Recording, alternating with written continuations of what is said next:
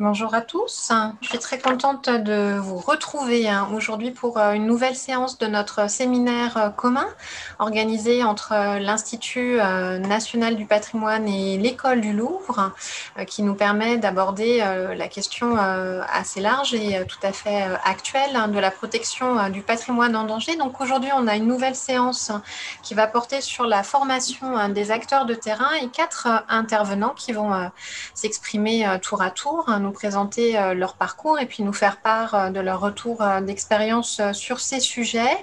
Je passerai la parole dans un premier temps à Alessandra Peruzetto, qui est la directrice régionale du Moyen-Orient et de l'Afrique hein, du Nord pour le World Monuments Fund, qui a une, formation d'archéologue et qui est enseignante aussi, hein, si je ne me trompe pas. non, archéologue en tout cas, spécialiste d'archéologie du, Moyen-Orient et qui va donc nous parler euh, un petit peu de, des actions qu'elle suit dans, le cadre de ses fonctions. Et puis ensuite, je passerai euh, la parole à, Joyce Nassar, qui est euh, anthropologue et archéologue à l'IFPO, l'Institut français du Proche-Orient de Beyrouth, et que je suis très heureuse de retrouver aujourd'hui parce qu'elle est passée hein, dans, un temps antérieur de son parcours de formation par l'Institut national du patrimoine. On a eu l'occasion euh, de, se croiser hein, pendant euh, de longs mois. Donc, c'est toujours un plaisir euh, de retrouver des, anciens élèves de l'INP dans, le cadre de ces séminaires de formation. Et puis, dans un deuxième temps de, cette séance, nous aurons une intervention conjointe hein, de deux collègues de l'armée de terre, le capitaine Pinault et le capitaine Lebert, qui vont nous parler en fait des missions de l'armée de terre ou de l'implication hein, de l'armée de terre dans, la protection du patrimoine et, et nous faire part là aussi hein, de leur retour d'expérience sur ce sujet. Et puis on les laissera euh, en introduction hein, de leur présentation, euh, nous faire part peut-être aussi hein, de leur parcours de formation, puisque ça, ça peut aussi être inspirant pour vous de voir comment on arrive euh, à, trouver dans son exercice professionnel des, débouchés ou un moyen de, faire vivre le patrimoine à, partir de points de vue et de typologies de missions tout à fait variées et différentes. Donc, Madame euh, Alessandra Peruzzetto, je vais vous laisser la parole. Merci, merci pour cette invitation, surtout. comme vous avez dit, moi je suis archéologue. Euh, j'ai étudié à l'Université de Turin, aussi un peu à la Sorbonne à Paris. Et euh, je me suis toujours, toujours occupée, de début de ma carrière, d'archéologie à Moyen-Orient avec des missions en Irak. Et après, j'ai, avant les guerres, donc euh, dans, une, dans, une, ville qui s'appelle Hatra, qui est un site de l'époque Parthe, de l'époque Parthe et euh, l'époque dans le nord de l'Irak, et qui a été récemment euh, à la une de la presse parce qu'elle a été attaquée par ISIS euh, dans les années passées. Donc, et après, j'ai pu travailler avec, pour quatre ans en Jordanie, à l'Institut français du Proche-Orient et euh, avec aussi une autre organisation, une ONG jordanienne qui s'occupe de la protection du site de Petra, qui s'appelle le Petra National Trust. Donc, j'ai passé cinq ans de ma carrière, de ma vie en, Jordanie. Euh, j'ai rejoint le World Monuments Fund en, 2000, en septembre 2006 et en en commençant à m'occuper de Moyen-Orient pour le World Monuments Fund. Et là, je suis encore là et euh, on a, je travaille surtout, comme vous avez vu, sous la, sous la zone du, euh, Moyen-Orient et de l'Asie centrale, euh, excusez-moi, du Moyen-Orient et de l'Afrique du Nord. Donc, j'ai aussi travaillé comme archéologue en Asie centrale, avec une mission française. Et disons que maintenant, je suis plus archéologue. Bon, je suis archéologue de formation, mais je m'occupe plus directement d'archéologie, mais plutôt de la protection du patrimoine, de la formation, de la création de programmes et de projets à Moyen-Orient pour pour le World Monuments Fund. Et aujourd'hui, euh, spécifiquement, on va justement parler de ces projets qu'on a au Moyen-Orient, donc, et dans certains pays qui, naturellement, malheureusement, sont euh, dans des zones en conflit. Donc, euh, d'abord, une brève introduction du World Monuments Fund. Donc, c'est une fondation à but non lucratif basée à New York qui a été fondée en 1965 justement pour répondre à des urgences de protection du patrimoine après les alluvions à Venise. Donc, euh, c'était euh, des messieurs intéressés, justement, des messieurs des dames intéressés à la protection du patrimoine euh, en Italie pour le moment. Et après, on a commencé à travailler dans le monde. Et on a travaillé depuis, depuis 1965. On, travaille, on a travaillé dans plus de 90 pays sur 600 projets. On travaille, on a le bureau, comme je disais, c'est le bureau principal est basé à New York. On a aussi des bureaux à Londres, en Espagne, en Portugal, en Inde et en Pérou. Et après, on a des experts euh, et, du staff comme moi qui ont est déployés sans, sans, vrai bureau, mais en France, en Suisse, en, en Égypte et en Cambodge. Le World Monuments Fund s'occupe de projets euh, différents on s'est toujours occupé dans la, qui vont dans la conservation, à la, à la, préparation des programmes de formation, à des programmes de sensibilisation des communautés locales ou des autorités locales à la protection du patrimoine et euh, à des projets aussi de, euh, de plans de gestion, de préparation de plans de gestion, de préparation de, des lignes guides pour la protection de sites, euh, des sites archéologiques, de centres historiques, de monuments, etc. Et euh, donc, comme je disais, on, se, on, va se concentrer sur le Moyen-Orient aujourd'hui et euh, sous, sous, certains euh, programmes particuliers qui ont vraiment aussi un volet de, de formation. On commence avec l'Irak où on a plusieurs, plusieurs programmes. Comme War Monuments Fund, on a, on, a commencé à travailler en Irak en 2004 et euh, avec une, un programme qui était fait en collaboration avec le Getty Conservation Institute et naturellement le State Board of Antiquities and Heritage. C'était la Cultural Initiative, the Cultural Heritage Initiative, et qui a vu pour deux ans, entre 2004 et 2005 et un peu 2006, de la formation, la préparation des, euh, la formation des, euh, des, experts du State Board of Antiquities qui venaient de toutes les régions d'Irak. Donc, on avait réuni en Jordanie parce qu'en Irak, la situation était compliquée, donc c'était pas possible de s'y, rendre. Donc, en Jordanie, à, à à l'American Center of Oriental Research, les, euh, les équipes irakiennes étaient invitées à faire, de, à faire une formation sous, la, sous la protection des sites et la préparation des plans de gestion, à la documentation à la préparation d'un archive national qui permettait, euh, qui, pouvait permettre, en cas de conflit euh, ou de, looting ou d'autres désastres, de connaître, les, euh, de connaître leur, leur, patrimoine et pouvoir mettre en place des mesures de, de protection. Donc, ce site, ce, ce, projet a eu après la, le début, ça a été, disons, une, une début pour pouvoir commencer en 2009 le projet, un projet à Babylone. Donc, euh, Babylone avait été occupé, euh, commencé par une base de la coalition, une base américaine de la coalition au tout début de la guerre, euh, de la deuxième guerre du Golfe.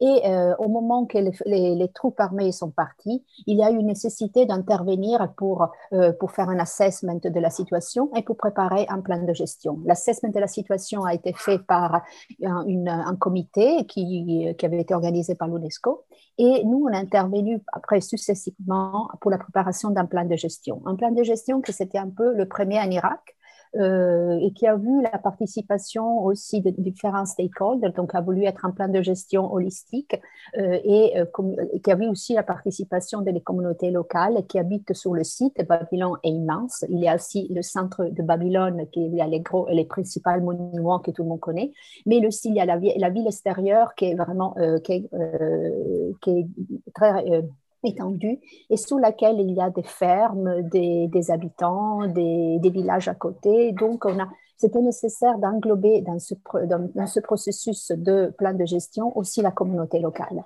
Dans, euh, la, dans, la, préparation de ce plan de gestion, on a eu l'occasion aussi de, de, voyager avec les, le team, l'équipe de le State Board of Antiquities and Heritage dans deux pays, euh, des pays limitrophes, justement pour qu'ils euh, qu'ils connaissent leurs collègues dans les pays euh, en Jordanie. Dans, dans, dans, notre cas, on était allé en Turquie, en Jordanie et en Liban et justement pour qu'ils puissent connaître les collègues qui travaillent sur des sites euh, qui sont du patrimoine mondial. Babylone ne l'était pas encore, mais il voulait être euh, nommé sur la, liste, il voulait la nommer sur la liste du patrimoine mondial.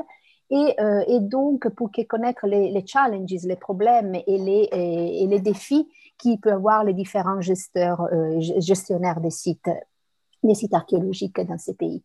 Euh, le projet de plan de gestion, euh, après, il a continué. Le projet Babylone, il continue encore maintenant avec la restauration de la porte de la porte du Stade.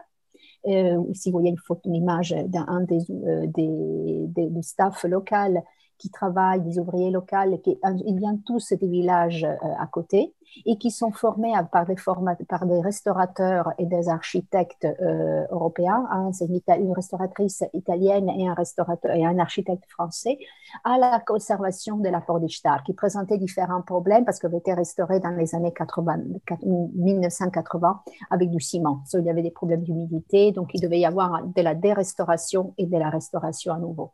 Maintenant, il commencera un nouveau programme de formation, de conservation et de formation sur le euh, pour la conservation du temple de, le temple de qui est un temple intercru. Donc, on va former les, euh, les, ouvriers et le staff du State Board of Antiquities à la protection de, des sites de, de, monuments intercrus.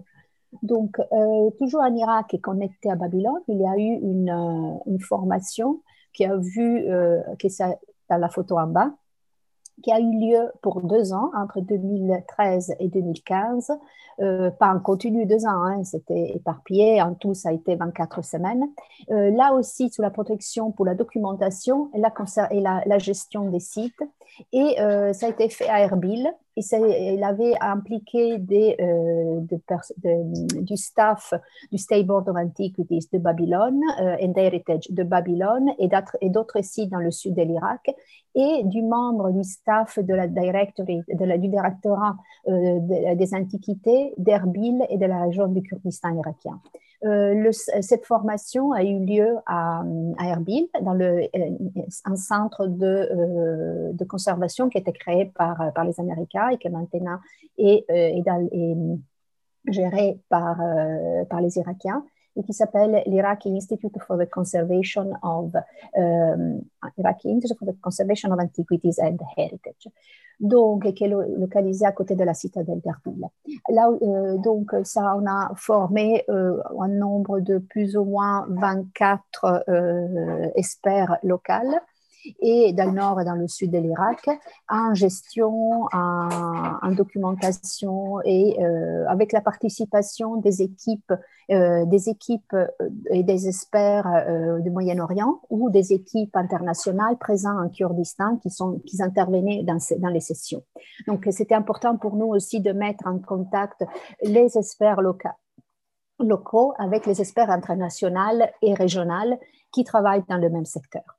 Euh, et qui travaille, et surtout celles-là qui travaillent en Kurdistan, ont vu que euh, pour des échanges, pour un échange aussi de contacts et dans le futur.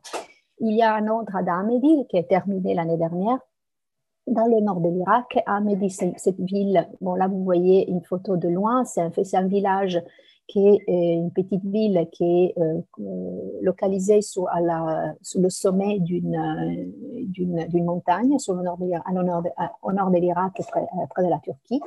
Et dans ce cas-là, on a préparé avec l'université de Dohok, la municipalité, le gouvernorat de la région de Dohok, un plan de conservation, des guidelines pour la conservation du paysage culturel et du paysage urbain de Hamidi.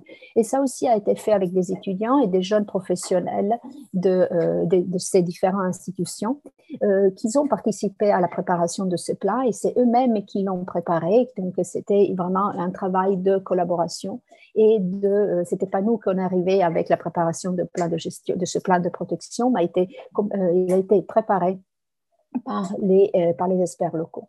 Et euh, il sera mis en, sera endorsed, comme on dit en anglais, il sera, euh, comme on dit en français, je ne sais pas dire, qui a été, il sera approuvé aussi par les autorités locales.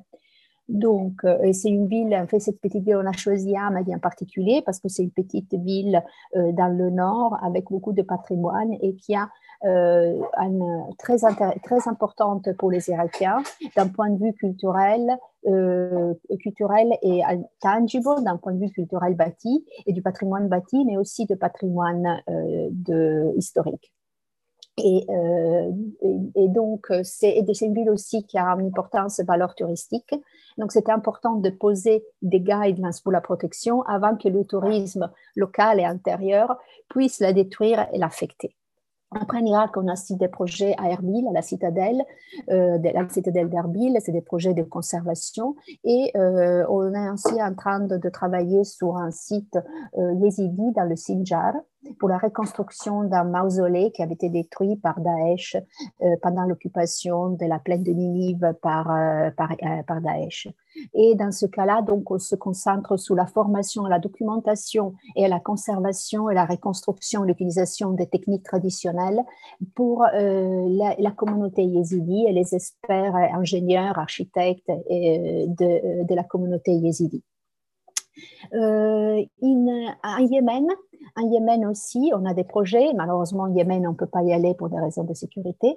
Et euh, alors, les projets se concentrent dans la ville de Taez, qui a été mis en 2016 sur la liste Watch. La liste Watch, c'est un programme qui a le World Monuments Fund. Tous les deux ans, des sites sont mis, euh, on reçoit des nominations euh, il y a un appel à nomination et euh, des institutions, des ONG, des organismes, des privés, ils nous envoient des nominations pour des sites qui doivent être protégés ou qui ont besoin d'attention. Euh, donc, il y a toujours une sélection. maintenant, dernièrement, les sites qui sont nommés sur la liste sont 25. Et le centre historique de Taez a été nommé en 2016 parce que entre 2013 et 2015, la ville de Taez a été euh, assiégée euh, pour deux ans. Euh, elle est à l'intérieur d'une sorte de couvette, donc les, les forces outils, ils étaient concentrés sur la, sur la montagne et ils, ils ciblaient la ville de Taez, le centre, la ville de Taez et malheureusement le centre historique aussi.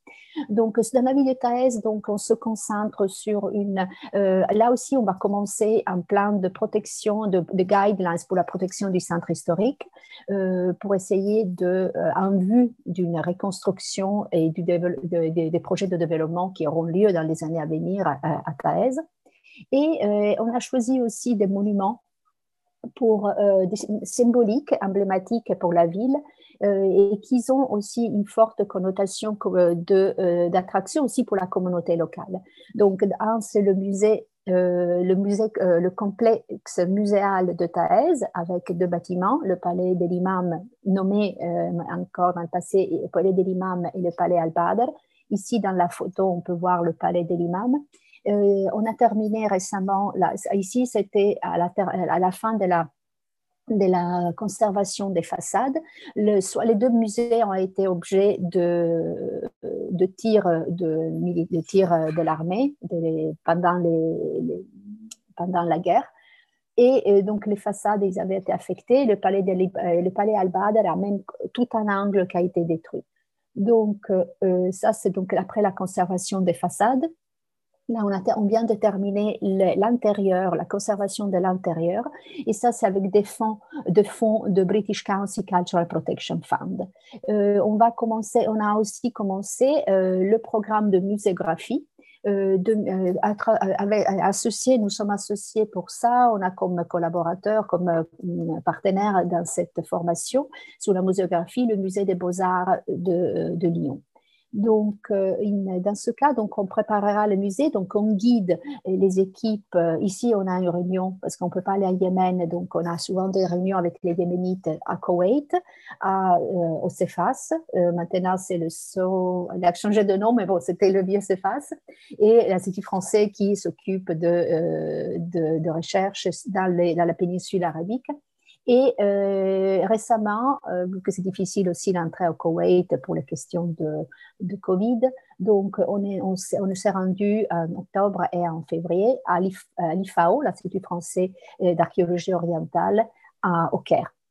Donc ici, on est en train de travailler justement sur la muséographie.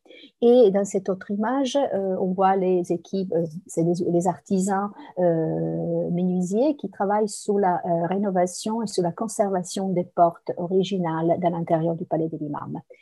donc, un autre bâtiment qu'on commencera à travailler, sur lequel on commencera à travailler à Taez, c'est le hammam, le hammam al-Mudaffar, et on a choisi justement ces bâtiments parce qu'ils sont des bâtiments qui auront, euh, comme je disais avant, une connotation communautaire. Donc, le musée pourra accueillir, même si on ne pourra euh, pas exposer les objets tout de suite, il pourra y avoir une petite exposition temporaire. Donc, les, étudiants, les familles, euh, ils peuvent revenir au musée. Donc, ça redevient un pôle culturel de la ville de Taïz.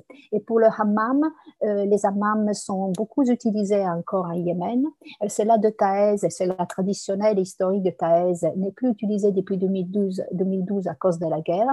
Donc, il a été abandonné et il a besoin d'être rénové. Et donc, on veut réinstaller l'utilisation de cet amman traditionnel à, à Taez. Donc, notre cours de formation, ça, c'était lié à la, aux Syriens et euh, en vue d'une reconstruction et une réhabilitation des sites en Syrie euh, après la guerre. Donc, on s'est concentré à, on a travaillé, c'est pas un projet que je suis directement, c'est mes collègues de, bureau de Londres. Euh, ah, ce que j'ai pas dit avant, excusez-moi pour le Yémen, les fonds, à part cela de British Council Cultural Protection Fund, sont aussi des fonds d'ALIF, la fondation qui a été récemment créée et qui est basée à Genève. Et, euh, et, les projets euh, en Irak, c'était des projets au British Council, ou supportés par le British Council ou par l'ambassade américaine. Donc, euh, revenons ici. Donc, ça, c'est un projet qui est suivi par le bureau de War Monuments Fund de Londres et avec euh, financement de British Council, du British Council Cultural Protection Fund. Il s'agit donc de former des réfugiés syriens euh, qui sont basés en Jordanie. Donc, pour deux ans, ça a été des réfugiés syriens basés en Jordanie, dans le nord, dans la région de Mafraq, et naturellement des Jordaniens aussi, à la, à la, au taille de la pierre et euh, il y avait aussi, donc, il a été formé en Jordanie 40, 40 euh, personnes, dans lesquelles aussi il y avait beaucoup, euh, un pourcentage de femmes. Et, une deuxième, il y a eu une deuxième cours de formation dans lequel 20 personnes qui avaient participé aux premières années, ils ont, ils ont continué la, la formation. Le, le, projet terminé en Jordanie, donc a été répliqué en Liban, à Tripoli, et euh, dans le, on a, il vient de se terminer presque là euh, la première phase de cette, euh, de cette formation, dans laquelle 40, 40 personnes, réfugiés syriens et des Libanais, on a été formé aussi au taille de la pierre. Donc le module qui avait été créé en Jordanie a été récupéré et, euh, récupéré et, euh, réorganisé en, Liban. Dans, cette, dans la formation des 40 personnes et 20 personnes de la Jordanie, on connaît que 6 d'eux ont été, euh, ils ont trouvé du travail concernant le taille de la pierre et un d'eux est employé maintenant en, Syrie, en Liban et, pour, euh, aider euh, comme master trainer dans, le, dans la formation, euh, dans la nouvelle formation en Liban. Donc, ici, vous voyez après un des résultats de des, étudiants en Jordanie, je ne sais plus, c'est de la première ou de la deuxième année. pour conclure, j'ai encore un, petit projet pour montrer aussi en Afrique du Nord. Dans ce cas, c'est une Atakiyat al-Gouchani, c'est euh, un bâtiment dans, euh, la Sinatakia, donc un, bâtiment euh, lié à la, au soufisme, au soufi. Il est localisé dans l'historique Cairo. Le bâtiment est presque abandonné, mais c'est localisé à l'intérieur d'un souk qui se revitalise beaucoup pendant, les, pendant la fête de Ramadan. Donc, à ce moment, en fait, la connotation communautaire aussi de la, société autour de, la taquilla est en train de changer parce qu'il y a un, un, grand marché qui s'est mis en place avec la, euh, pour la vente des, euh, lampes et des objets pour, euh, pour Ramadan. Donc là, ce taquis a été presque abandonné. Il est à l'intérieur des tombes d'un saint soufi, mais le bâtiment en soi est abandonné. Donc, euh, le World Monuments Fund a choisi, ce bâtiment en, collaboration avec les autorités euh, égyptiennes pour commencer un projet d'abord de, documentation et pour arriver après à mettre en place un projet de, euh, de conservation. Donc, dans ce cas, il y a des étudiants qui, sont, qui le font partie de l'université, des, des membres de la, des, du département des, antiquités égyptiennes, des universités aussi euh, du Caire, qui ont formé, là vous voyez ici une, des séances, à la formation détaillée, à la documentation détaillée du monument, de ses conditions et euh, de la condition des, euh, de les décorations sur la façade et à l'intérieur. Et comme ça aussi pour comprendre si les différentes phases de, de travail, d'intervention sur le, sur le mausolée et, euh, et, préparer le plan de conservation. Donc ça, euh, sont juste une bref, une bref overview des, des projets de World Monuments Fund à Moyen-Orient. Et merci beaucoup. Merci, c'était extrêmement euh, complet et on a, on a voyagé avec vous euh, dans des univers très différents. On avait une question hein, de, Marion hein, qui nous demandait est-ce qu'il faut négocier hein, avec les populations et comment protéger du pillage et de la corruption? Donc, donc, ben, ça dépend, ça dépend des pays. Euh, en général, je dois dire en a euh, souvent de la collaboration.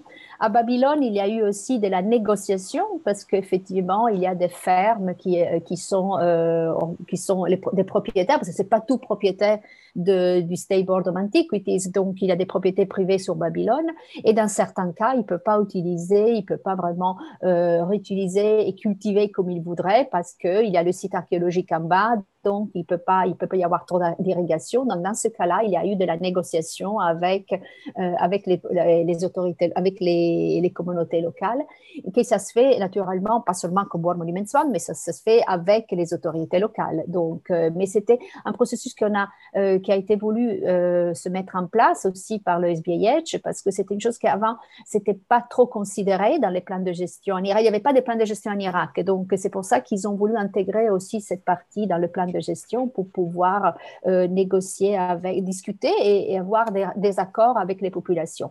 La même chose, ça peut faire à Midi, quand c'est vu que c'est une ville, euh, que c'est une ville euh, habitée.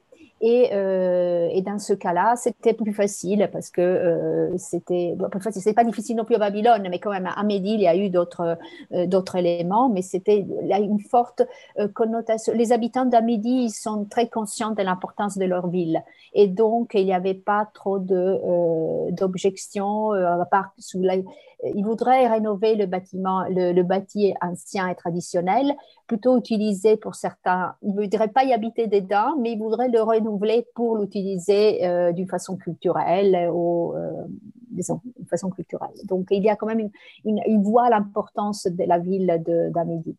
Et pour le looting, nous, euh, justement, les archives, la préparation d'un archive de, des sites archéologiques, d'un atlas des sites archéologiques, et c'est fait justement aussi de documentation des sites, c'est fait pour cette raison. Comme World Monuments Fund, nous, on ne travaille pas sur le looting et sur ces éléments, mais on peut, on travaille sous la, comme préparer à, protéger les sites, indiquant dans ces formations, on a surtout euh, insisté sur ça. Et je sais qu'en Irak, le State Board of Antiquities, euh, il prépare, il a, euh, il, a le Remote Sensing euh, Department qui, qui a mis en place un système d'organisation de, ça pour pouvoir protéger le patrimoine irakien. On a une question qui porte sur l'articulation de ces opérations avec les processus de paix, la, complexité ou le paradoxe à articuler des situations de conflit avec des opérations de protection du patrimoine. Oui, donc ben, euh, à part euh, en Yémen où la guerre est encore en cours, on essaye en général, euh, on travaille toujours avec les autorités locales, donc on est on est en accord avec eux. On n'a pas, on fait pas, on travaille pas sur des sites s'il y a, on est disons, on n'est pas une entité politique, donc on considère pas, on n'entre pas dans les discours de, de paix en général ou dans les accords de paix. on est naturellement essayant avec le, en protégeant le patrimoine aussi à, euh, comme c'est un peu la narrative euh, récemment. Donc euh, c'est la protection du patrimoine et mettre ensemble les communautés ça peut aussi être utile pour pour générer une je sais pas le healing you know la résilience des populations la la de remettre ensemble différentes communautés. C'est un peu ça qu'on est en train de faire avec les yézidis en discutant avec les yézidis la reconstruction avec les yézidis. On n'entre pas dans les gros processus de paix, euh, mais euh, on, entre aussi quand c'est possible aussi de travailler, dans lesquels c'est facile aussi de contacter les, euh, les, personnes avec lesquelles on travaille, les différents, les différentes autorités. Et, c'est on essaye aussi, quand c'est comme dans le cas de Yémen, de les, de les sortir du pays pour pouvoir travailler avec eux. Et, et on essaye, on est au-delà, au-dessus des questions politiques. On n'est pas une entité politique comme World Monuments Fund. Donc, euh. On a une question beaucoup plus pragmatique ensuite qui porte sur euh, qui sont les formateurs et la langue des interventions. Est-ce que c'est l'anglais qui est la langue euh, de travail? Ça dépend qui sont les formateurs. Donc, par exemple, avec les Yéménites, on a des formateurs qui sont d'origine arabe. Et il y a une, une experte de Thaïs, une historienne, qui est égyptienne Donc, quand il a la formation, elle, il communique avec les équipes de Yémen en arabe. Et les autres, par, contre, en Yémen, avec l'équipe de la GOAM, là, c'est, on travaille avec la GOAM, que c'est la General Organization for, Museums and for, for Antiquities and Museums. Donc, on a notre local coordinator. Il est professeur de français, il a un doctorat en français en France. Il est, il est professeur dean à l'université de, de. Et donc, vu que lui, sa première langue, bon, sa première langue, c'est l'arabe, mais sa première langue étrangère, c'est le français. Donc, dans le cas de la, avec la Guam, on parle français. Et le directeur du musée a aussi étudié français, donc euh, il, euh, il, comprend euh, la discussion, les discussions. dans le cas en, Irak, c'est un peu, comme je vous disais, ça dépend ça dépend qui sont les formateurs. Donc, ça peut être l'anglais, quelquefois le français, et l'arabe si les formateurs ils viennent des pays arabes. Donc, dans le cas, dans le cas en Irak, on a eu beaucoup de formateurs qui venaient de Jordanie, de Liban, d'Irak même. Et donc, dans ce cas-là, la communication, ça se faisait en irakien, en, en arabe ou en kurde aussi, parce qu'on a eu des formateurs qui étaient d'origine kurde aussi. Donc, la première langue, c'était le kurde. Et alors, on nous demande également si une communauté peut directement euh, vous saisir pour euh, construire un projet de formation et de mise en valeur d'un monument. Comment, comment les sites peuvent être, sont choisis hein? Euh. Donc, si maintenant le programme Watch, c'est le site, c'est le programme principal pour le World Monuments Fund pour, euh, euh, cibler des sites et des programmes. Donc, c'est à travers ça. Donc, il y a des discussions. en fait, il y a des nominations qui arrivent. Quand il a là, si vous quand il veut envoyer quelque chose, la deadline c'est le 1er de mai pour la pour la liste la 2022, la, la Watch, la World Monuments Watch 2022. Donc, euh, donc on, reçoit ces nominations et donc il y a des discussions et ces, nominations sont évaluées. Il y a des guidelines pour voir qu'est-ce qui sont les critères qui, euh, sont demandés. Donc, euh, on les discute, après, sont discutés à l'intérieur dans le bureau avec toutes les équipes. On se retrouve à New York tous les deux ans pour discuter de toutes les nominations qu'on a reçues. Et 25, euh, après, après, il y a une réduction des nombres qui sont euh, choisis et il y a un, panneau, un panel extérieur composé par experts de l'ICOMOS qui définit les dernières, les 25 noms finales qui, qui arriveront sur la liste. Et dans ça, ça veut dire pas euh, quand on est sous la liste, on a des fonds, mais le World Monuments Fund s'engage à essayer de trouver des fonds pour, euh, pour ces sites qu'on a mis sur la liste. Mais la liste, c'est aussi une façon, ça devrait être aussi une façon pour les équipes, euh, pour le nominator, euh, d'utiliser cette liste pour essayer de trouver des fonds parce qu'ils ont obtenu une visibilité internationale. Ça peut être n'importe peut, n'importe peut, peut faire une nomination. Ça peut être des organisations locales, des autorités locales. Ça peut être des ONG locales. Ça peut être une communauté. Ça peut être euh, un groupe de personnes, une municipalité. donc vraiment, en général, disons, euh, on s'occupe toujours de, propriétés publiques, pas de propriétés privées. Et donc, c'est pas la maison de quelqu'un qui est en ruine. Et qui en général, il doit y avoir quand même. Ou sinon, ça peut être une maison, une, euh, un site privé, mais dans lequel il y a de l'accès public. Donc, qu'il y a une usufruit public. Mmh, les règles de gestion sont très, très claires. Et une dernière question, après, je passerai la parole à Joyce, qui porte sur euh, le souhait des communautés et le désir des communautés de voir se développer le, tourisme ou est-ce qu'il y a une, potentiellement une réticence hein, sur ces enjeux? non, de toute façon, nous, on ne veut pas développer le tourisme. Nous, on n'est pas là pour développer le tourisme. Nous, on est là pour protéger les sites, quelquefois même du tourisme. Donc, dans le cas de Amédi, certainement, les communautés ils voudraient développer le tourisme parce qu'ils ils le voient comme, une, comme un élément économique pour, pour le développement et de, la, de la ville. Donc, euh, nous, on n'intervient pas pour le bloquer, mais pour essayer de mettre des règles et pour, euh, pour protéger la ville historique avant qu'il soit, dans ce cas-là de Amédi, on est encore à temps, dans le sens qu'il n'y a pas des milliers de touristes qui arrivent à Amédi. Mais justement, avant qu'il y ait des flous énormes et que la ville soit euh, complètement défigurée, on, a, on, on, a travaillé avec justement la municipalité pour éviter ça. Et dans le cas de Amédi, je dois dire que quand même les, les, les habitants, il veut, naturellement du tourisme, mais il ne veut pas que la ville devienne seulement un spot touristique.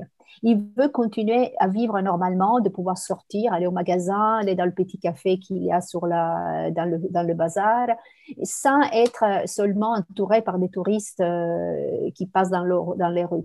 Et en fait, à Amélie en particulier, disons que les magasins touristiques sont concentrés au bas de la ville, dans la vallée.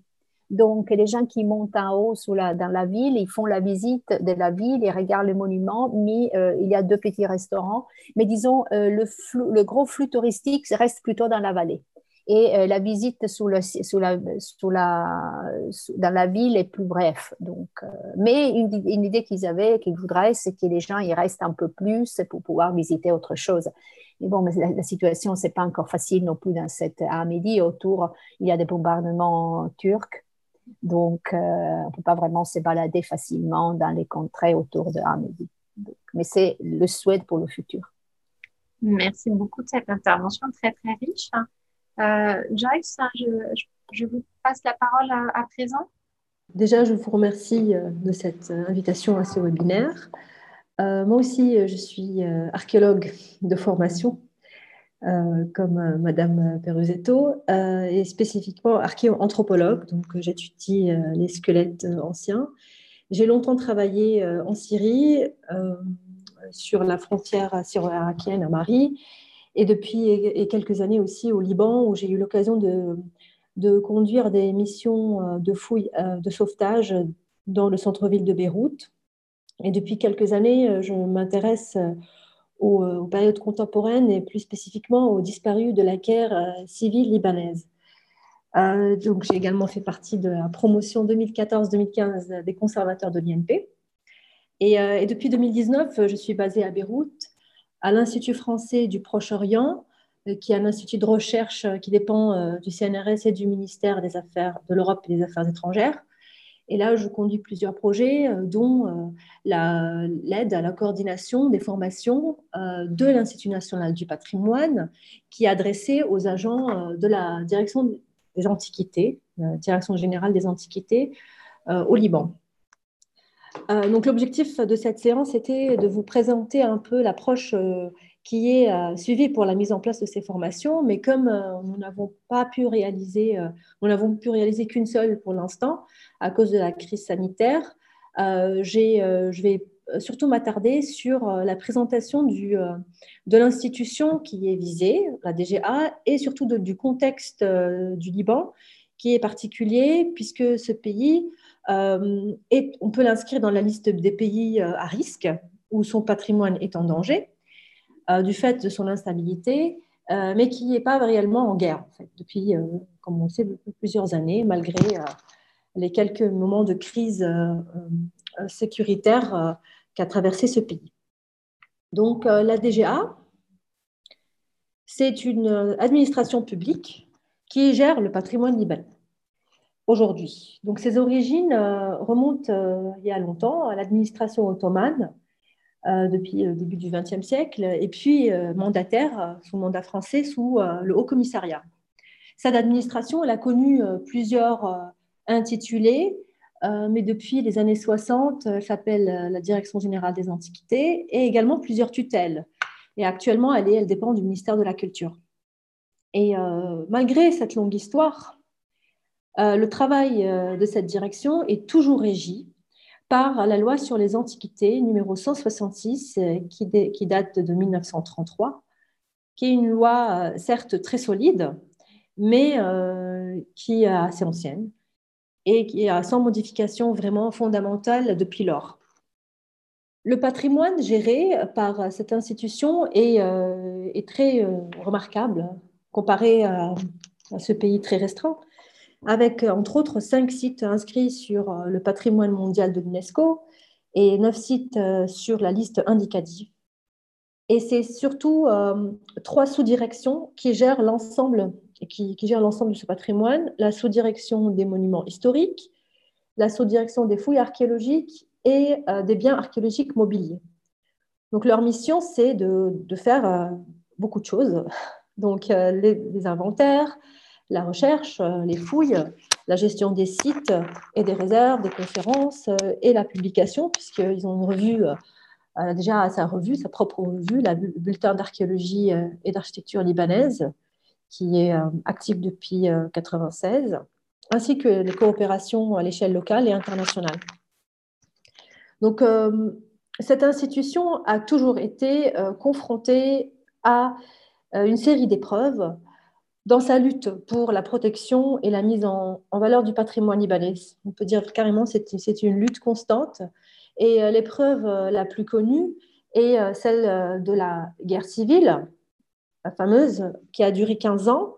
Et comme toute guerre, on peut imaginer le chaos règne, donc destruction de sites, de fouilles clandestines et des trafics d'antiquités, euh, voilà, donc c'est une gestion de crise permanente pendant cette, euh, cette période et surtout euh, des vagues de départ d'archéologues de, haut niveau.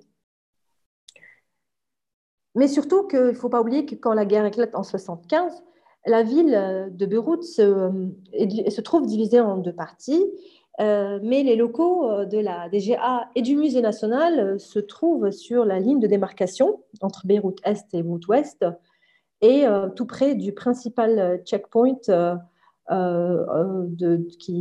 principal checkpoint actif. Donc le musée a été utilisé comme poste d'attaque par plusieurs milices.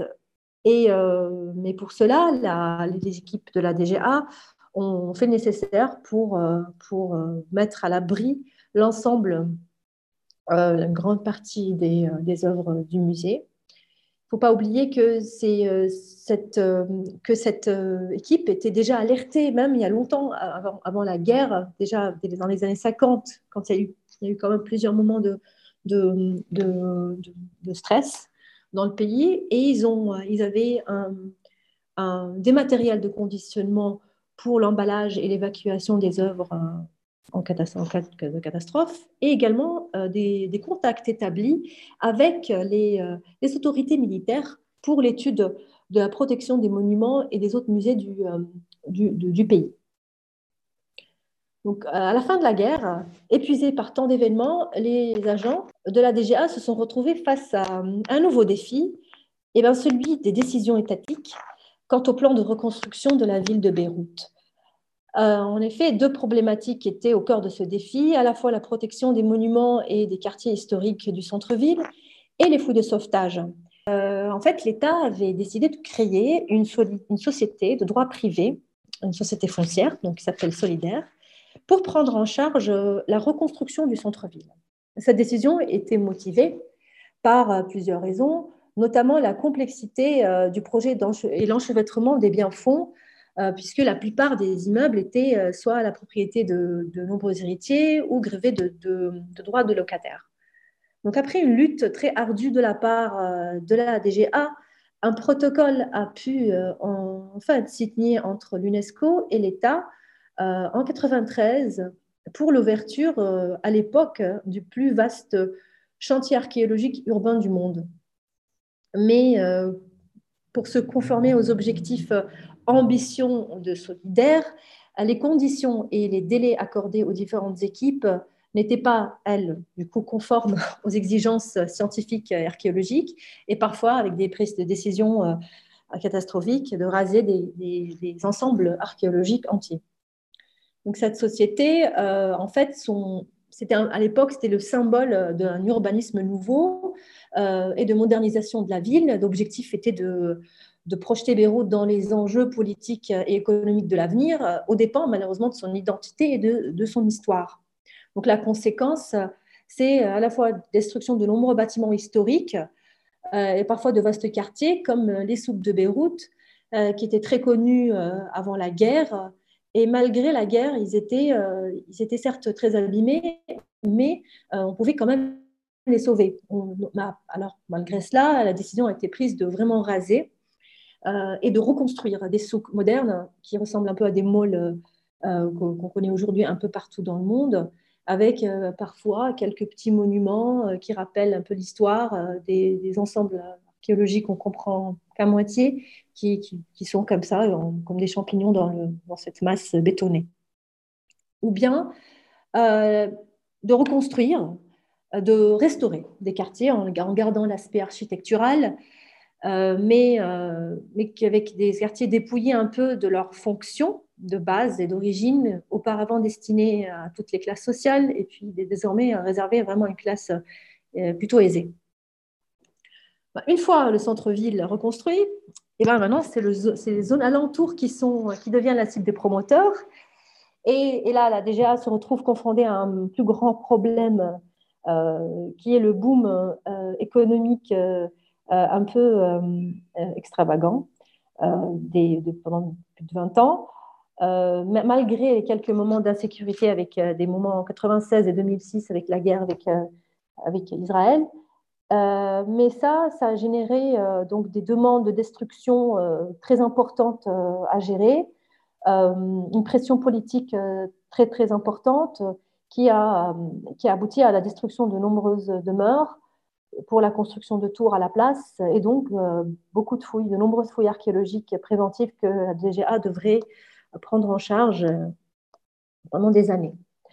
Donc vous allez me dire que face à attentes de problèmes, euh, que fait la DGA et pourquoi, euh, pourquoi ces problèmes alors qu'on était supposé sortir, sortir d'une guerre et, que pendant, depuis 30 ans, la guerre civile est, vraiment du passé.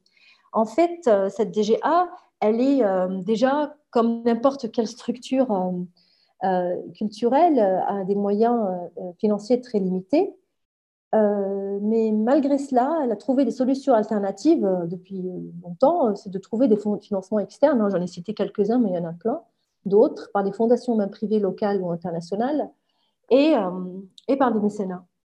Mais le souci, c'était aussi administratif, puisque même si elle, elle, faisait appel à des dons extérieurs, comme elle ne possède pas de, de, de fonds de caisse propres, euh, elle devrait passer par euh, le ministère des Finances et le Conseil des ministres pour euh, pouvoir accéder à ces fonds. Donc, c'était toutes une, des formalités administratives très compliquées. et là aussi, toujours des solutions alternatives, c'est soit avoir recours à des dons de matériel extérieur pour en, bénéficier directement, donc d'instruments ou de matériel, ou carrément la sous-traitance à des boîtes privées ou extérieures. Mais le problème, le plus important, c'est que cette fameuse loi, la fameuse loi 1933, euh, certes, elle est solide, mais euh, elle définit les biens culturels comme des antiquités. Donc, en fonction d'une borne temporelle, euh, en fait, tous les objets produits par la main de l'homme, qu'ils soient immobiliers ou mobiliers, ils sont protégés s'ils sont, s'ils datent d'avant l'an 1700. Vous imaginez, en 1700, c'était il y a longtemps, et tout ce qui est euh, plus, euh, euh, plus récent, de 1700, n'est pas, pas protégé par la loi. Donc les multiples efforts que la DGA a mis en place pour moderniser se sont soldés par des échecs, notamment une proposition de loi qui date depuis plus de 20 ans, qui est toujours dans les tiroirs et qui n'est pas votée. Donc ainsi, elle a dû se retrouver face à d'autres d'autres moyens, comme l'utilisation d'autres lois, comme la loi de l'urbanisme, hein, qui, permet de protéger certains ensembles urbains, ou le rôle des municipalités, avec, euh, qui protège parfois aussi également des, des, environnements à la fois urbains, euh, paysagers, naturels ou euh, comportant des monuments historiques. Et surtout, depuis 2010, c'est par des accords que la DGA a réussi à avoir un droit de regard sur toute demande de destruction euh, de monuments, même s'il est moderne, à l'échelle nationale. Ainsi, elle pouvait vraiment voir toutes les demandes et ça a permis de, de, sauver beaucoup de, bâtiments modernes, de l'architecture moderne et même parfois euh, avec un intérêt patrimonial. Et euh, après l'explosion de Beyrouth, à cause du traumatisme qu'il y a eu avec l'expérience solidaire, là, la DGA s'est alertée. Elle a réussi à avoir, à obtenir euh, le, le, qu'aucune modification ne soit effectuée sur le registre foncier et qu'il y a eu aussi les gels des ventes des biens euh, fonciers euh, dans les quartiers endommagés par l'explosion du port de Beyrouth. en fait, donc longtemps, cette institution a tenu par la volonté de son équipe, avec toutes ces alliances euh, elle, se retrouve toujours face à une situation de créativité, d'adaptation, euh, d'alliance administrative avec euh, les différentes autorités, les ONG locales, avec lesquelles elle a aussi réussi à tisser des, liens étroits. pour gagner ces petites batailles.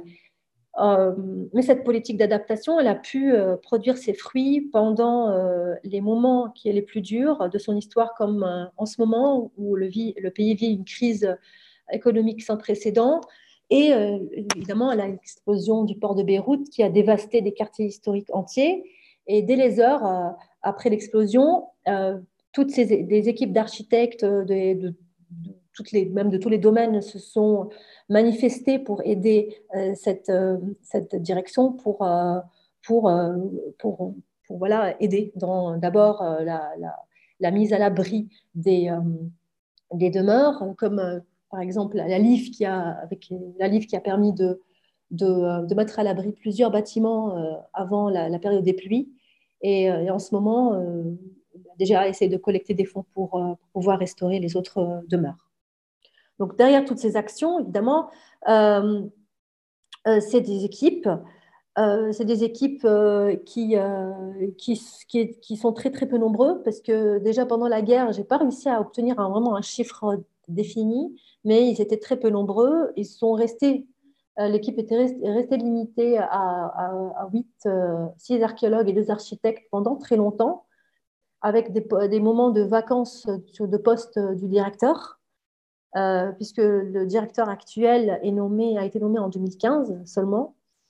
Et euh, suite à cela, avec quelques décrets qui ont permis de, renflouer euh, les équipes. Maintenant, on, on, est aujourd'hui à une équipe qui est composée en fait de trois générations. La première qui a connu la guerre civile et la reconstruction et qui en est un peu traumatisée par cela une génération qui a surtout connu euh, le moment de croissance euh, économique euh, importante et qui a généré évidemment la destruction de monuments historiques et des fouilles de sauvetage. Donc, il y a beaucoup d'archéologues qui ont fouillé à Beyrouth. Et une génération qui n'a connu que les derniers moments de, de, la, du boom économique et qui, toutes ces trois hein, sont en train de, vivre aujourd'hui un moment de crise très profond. Donc c'est dans ce contexte-là que, euh, que les formations euh, de l'INP sont, euh, sont, sont en train d'être préparées. et là, c'est en se basant sur des principes de base. D'abord, la connaissance du contexte local et de l'institution ciblée, d'où l'objectif de cette, cette intervention. comme, on est face à, une, direction qui, vit dans une euh, phase de, faillite économique, donc une dévaluation de la monnaie libanaise euh, très importante et aussi euh, une, un peu on peut appeler ça une faillite administrative à l'échelle nationale. Et le deuxième principe, c'est de répondre aux besoins des agents en engageant en amont un dialogue, de voir leurs besoins vraiment et, préparer ensemble les formations. Par exemple, la, formation la plus urgente pour les, pour les agents à leur demande, en fait, c'était celle de, conduire un inventaire. Et, c'est grâce à l'expertise française qui, euh, on sait très bien, la, France vient juste de finir son récollement décennal. Donc, pouvoir partager cette expérience avec les Libanais, c'est est une, chose très, très intéressante. Et, euh, et, donc, on a pu réaliser une formation euh, en octobre dernier euh, qui est la première, qui était celle qui introduisait le cycle de formation euh, au sein du musée national. Et surtout, euh, s'adapter aux différents niveaux des agents, parce que comme il y a plusieurs vagues de recrutement, des, ils ont presque tous une, solide expérience en archéologie, mais avec des niveaux de connaissances différents. Certains ont réussi plusieurs formations euh, et qu'ils étaient un peu inquiets à l'idée d'avoir une nouvelle formation et puis de, de, se retrouver face à, des, euh, à des, connaissances qu'ils ne peuvent pas vraiment appliquer, faute de moyens, d'équipements de, pointe qui sont nécessaires parfois, ou même tout simplement des logiciels, euh, des logiciels qu'ils peuvent ni acquérir ni payer les, les, les, mises à jour, tout simplement. Donc tous ces éléments sont pris en compte euh, pour, euh, euh, vraiment pour créer ces formations. Donc voilà, en fait, pour, juste pour, vous dire que c'est très important de conduire des formations à des pays en danger, mais ça ne pourra pas vraiment se substituer à une véritable politique nationale et locale qui permet à une institution comme la DGA au Liban de, mener à bien ses missions. Euh, donc, parce que là, depuis la fin de la guerre, ça fait 30 ans, on était supposé avoir euh, pu dépasser toutes ces difficultés. Euh, mais malheureusement, le, bilan actuel, c'est, et ce que vit actuellement la DGA, c'est les conséquences de toutes ces années.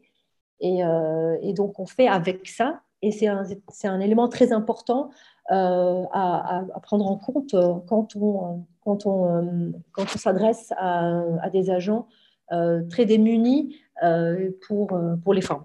Je vous remercie. Merci beaucoup Joyce. C'était un exposé extrêmement, euh, extrêmement clair, hein. cette mise en perspective historique et la succession hein, des différents moments euh, qui, qui, se sont succédés dans le temps avec des mm. menaces hein, successives hein, qui sont venues euh, se conforter les unes les autres pour arriver à la situation euh, actuelle est, vraiment intéressante. Et j'espère que le moment de formation qui s'ouvre et de dialogue et de coopération va, va permettre de, de, faire évoluer les choses. Mais c'est intéressant de montrer aussi voilà, que les outils juridiques, les politiques locales sont aussi des, des instruments clés pour, euh, euh, mettre en œuvre la protection du patrimoine et qu'au-delà des conflits armés, un certain nombre de menaces, y compris euh, le développement urbanistique, hein, peuvent avoir des, incidences tout aussi graves hein, sur la protection du patrimoine et son devenir au cours du temps. Euh, je vais passer tout de suite euh, la parole euh, au capitaine Lebert hein, et à, Madame, au capitaine Pinault pour qu'on ait le temps de les écouter. Et puis peut-être à la fin, on refera une séquence plus, plus large de, questions-réponses hein, pour qu'on puisse revenir éventuellement sur l'intervention de Joyce et l'intervention de nos collègues de l'armée de terre. Je vous remercie beaucoup pour de me, de me, passer la parole et, euh, et je pense que les, les, deux interventions précédentes euh, vont venir complètement euh, éclairer les, les, différentes actions qu'on va pouvoir vous, vous présenter puisqu'elles sont complètement complémentaires à ce que nous, on peut faire au sein de l'armée de terre et ce qu'on va vous, pouvoir vous, vous présenter aujourd'hui.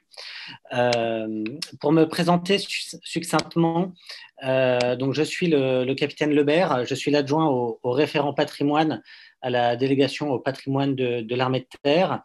Euh, j'ai été étudiant en premier cycle, puis en deuxième cycle euh, à l'école du Louvre il y a, quelques années. Euh, par la suite, j'ai effectué également un master à l'université d'Heidelberg grâce au, partenariat qu'offre l'école du Louvre.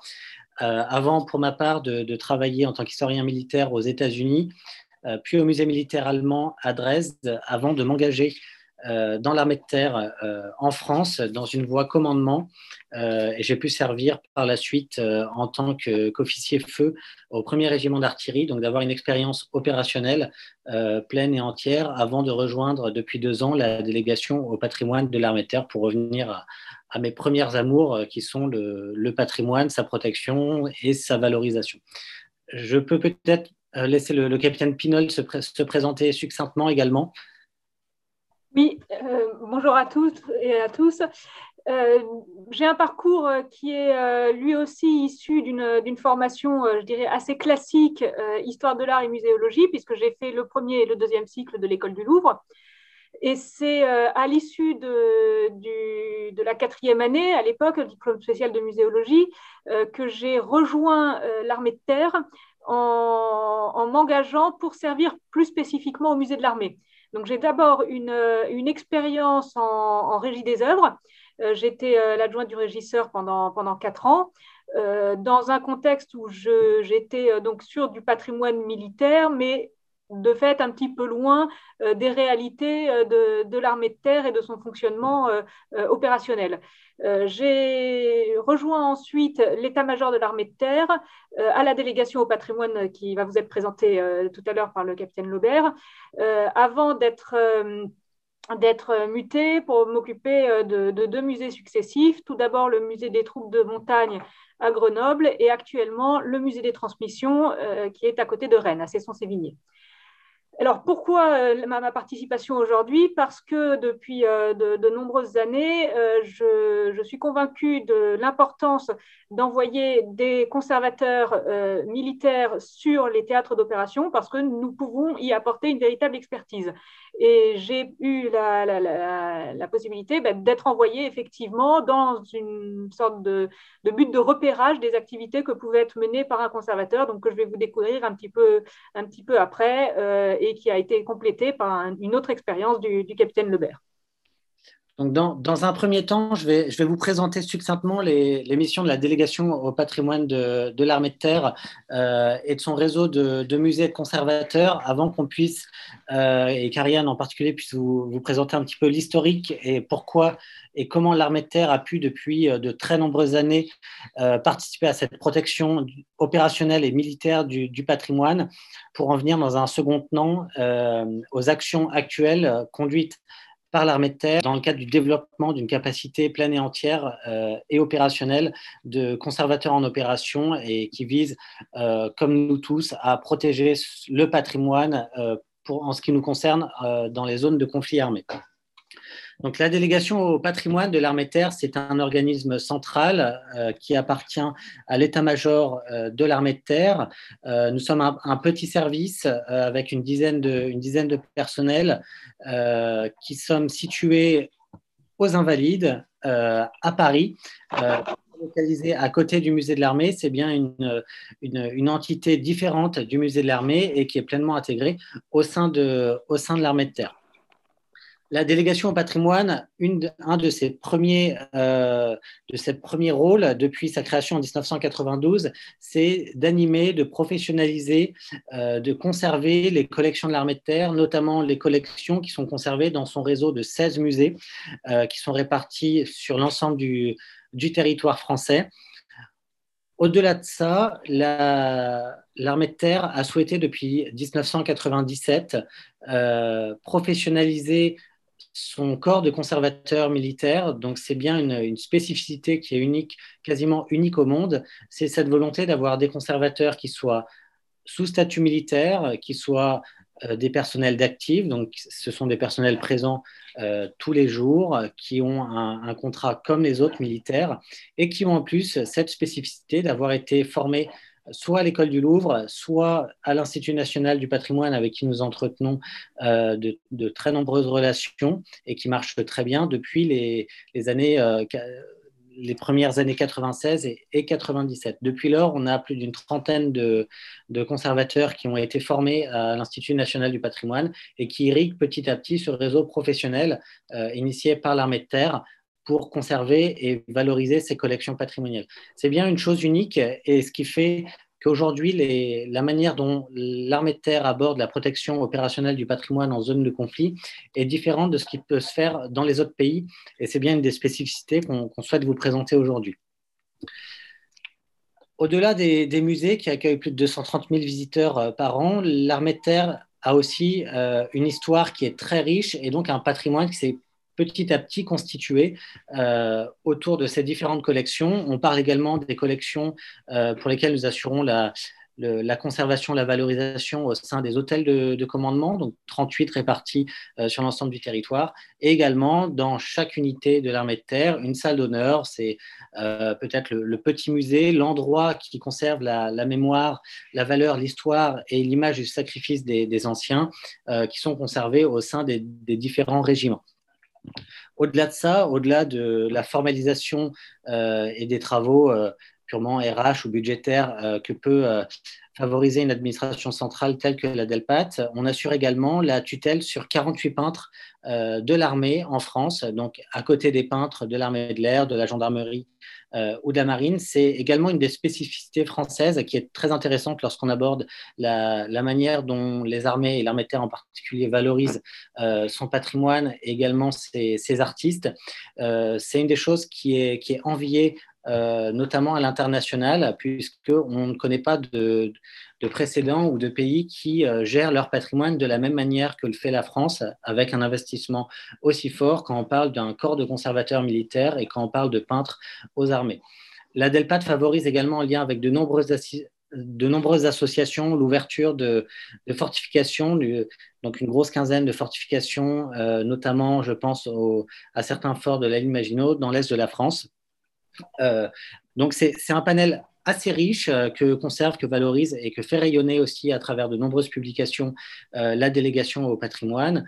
Euh, cette délégation est, est commandée par le, actuellement le général Percher, qui est le conseiller culturel du chef d'état-major des armées et qui est également inspecteur des musées et des salles d'honneur un des, sujets, et euh, on en vient à notre thème euh, d'aujourd'hui, qui est la protection du patrimoine en zone de conflit.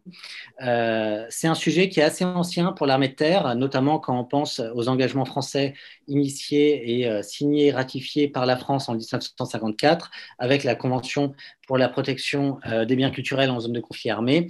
la France, forcément, répond euh, et l'armée de terre répond à ses obligations à travers ces, conventions. Et la DELPAT, pour le coup, euh, travaille euh, depuis les années 80, 95, 96 sur ces questions-là. Depuis les, années 2015-2016, notamment à travers l'action du capitaine Pinault, et elle, pourra vous, en préciser les, contours, des liens ont été créés avec le, bouclier bleu France, notamment à la suite de la ratification du second protocole de, de la Convention de la Haye par la France en 2017. Et à partir de là, on, a souhaité vraiment, au niveau de la délégation euh, au patrimoine, euh, voir de quelle manière les armées pouvaient avoir un rôle qui, était, qui serait plutôt proactif euh, pour la mise en œuvre de ces conventions et comment soit au sein de l'armée de terre en particulier, parce que quand on parle de protection du patrimoine dans les zones de conflit, c'est surtout un sujet terrestre, pour le coup, même si nos, camarades de, l'armée de l'air le prennent déjà en compte, par exemple, pour tout ce qui est euh, ciblage euh, en, vue de, bombardement. Euh, cette question pour l'armée de terre était intéressante et donc a été initiée pleinement par le capitaine Pinol qui a pu travailler à savoir comment on pouvait mettre en œuvre le déploiement de conservateurs en opération, ce qui est une des nouveautés. Et actuellement, on est dans ce, dans ce processus qui est la mise en place d'une véritable je ne dirais pas une unité telle que le font les Américains ou les Anglais, mais une capacité opérationnelle française de protection du patrimoine en zone de conflit. Euh, ce qui est intéressant de, constater, et c'est ce que pourra vous, présenter le capitaine Pinault, c'est que euh, l'armée française est une des rares armées au monde à avoir autant d'expérience dans la protection militaire du patrimoine, même si souvent euh,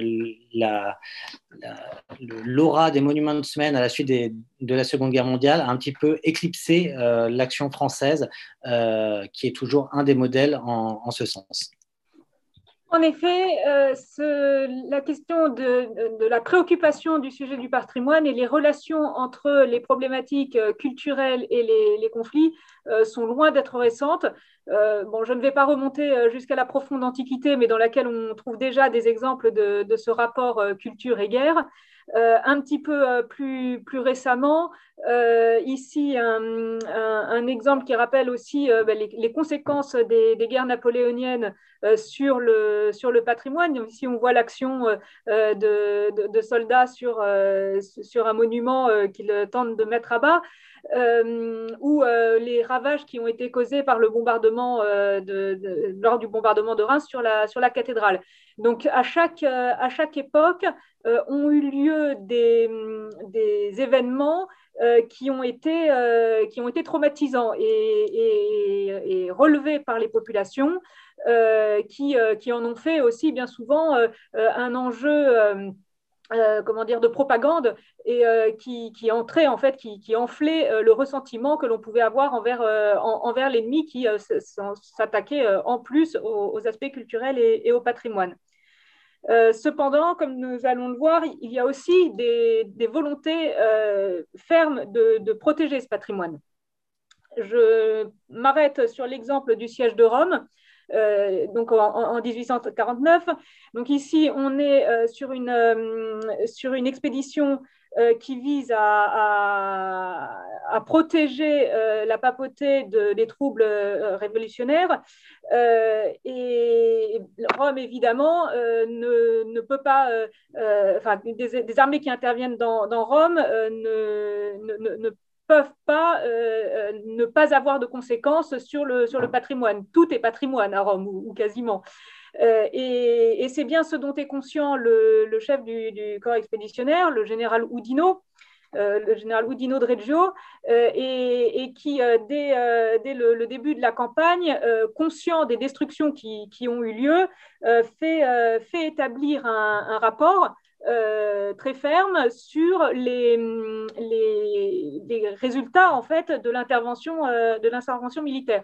Et là, ce qui est intéressant, c'est qu'il ne s'agit pas euh, uniquement d'un rapport, euh, euh, a, posteriori, mais bien de quelque chose qui est fait pendant le, conflit lui-même et qui va inciter le, général à positionner ses troupes et à, et, agir de manière à limiter les dégâts, quitte à prendre des, emplacements qui sont militairement moins favorables. Donc on a une vraie euh, trace ici de, cette, euh, précaution qui est prise en faisant passer l'aspect culturel devant les, intérêts euh, strictement, militaires. Je fais un, saut dans le temps pour passer sur la, Première Guerre mondiale où, l'on voit que euh, euh, ici quelques, quelques soldats qui sont en train de prendre soin euh, de, tableaux. alors je ne me rappelle plus exactement, il me semble que la photo vient, de, vient du musée des beaux-arts de Lille et qui avait dû être, être évacués suite aux, avancées, aux avancées allemandes donc il y a une, mission complémentaire qui est, confiée ici aux, soldats, euh, qui est euh, donc de, de, sauvegarder euh, le, patrimoine, le patrimoine culturel français. C'est une, mission qui, pour le coup, n'est pas, pas absolument unique. Hein. Les armées allemandes avaient aussi monté des, unités équivalentes qui, qui, ont aussi agi sur la, protection du bien, commun d'une certaine manière, puisque, puisque patrimonial. Euh, mais euh, ce, ce n'est pas, euh, ce n'est donc, enfin, voilà, ce n'est pas parce que l'on est en tenue militaire qu'on se désintéresse complètement de l'aspect de l'aspect artistique et de la valeur de, des objets et du, patrimoine. je, passe, je passe maintenant sur la Deuxième Guerre. Euh, où on, le sait, et euh, tous ceux qui s'intéressent un petit peu à, la question, à, l'histoire de, des musées euh, en ont bien conscience, les, enjeux ont été extrêmement importants pendant la Deuxième Guerre mondiale, où le patrimoine a été pris comme, comme cible de tous les points de vue, que ce soit euh, d'un point de vue de propagande, que ce soit euh, d'un point de vue euh, selon idéologique, avec les, les confiscations de, collections privées, avec les risques inhérents aux, guerres de destruction du patrimoine, qu'il soit privé ou public, et, et la, volonté d'appropriation des vainqueurs sur les, sur les vaincus. Alors cette idée d'appropriation, encore une fois, c'est loin d'être quelque chose de nouveau, hein. mais euh, le fait que ça a été organisé euh, en, très grande ampleur est original, et ce qui est euh, encore plus original, c'est la, manière dont a été réorganisée tout de suite après la guerre la récupération de, de ce patrimoine. Dans ce cadre-là, on ne peut évidemment pas passer sous silence le, personnage de, de Rose Valland, qui, euh, qui, finalement est, notre, euh, notre premier conservateur militaire, elle-même issue d'une formation civile, école du Louvre, je dirais classique, mais qui, par le rôle qu'elle avait tenu au, musée du jeu de paume, où elle tenait les inventaires des œuvres qui transitaient avant de, partir en Allemagne, et, et, par son implication ensuite pour le, récupérer ces œuvres, euh, s'est retrouvé à servir d'abord sous les couleurs américaines, puisque c'était le corps expéditionnaire américain qui avait euh, la plus grande liberté d'action euh, dans, la reconquête vers l'Allemagne, puis rapidement sous l'uniforme français. Donc là, là, il y a vraiment eu une, militarisation d'un conservateur pour pouvoir faire ben, finalement ce que l'armée est la, seule à pouvoir faire. Euh, Madame Peruzzetto l'a très bien dit tout à l'heure, euh, vous ne pouviez pas aller au Yémen pour raison de sécurité.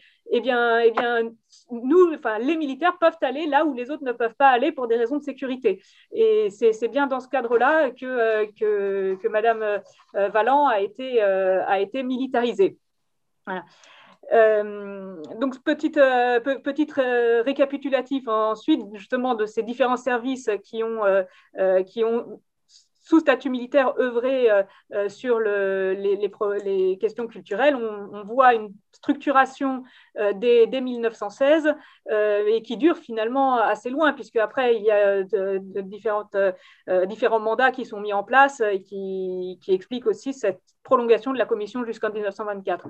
Euh, on se, au, milieu des années 30, quand on commence à, craindre une nouvelle guerre, c'est pareil, on, on s'organise aussi pour euh, euh, envisager la, question du, patrimoine d'un point, de vue, militaire.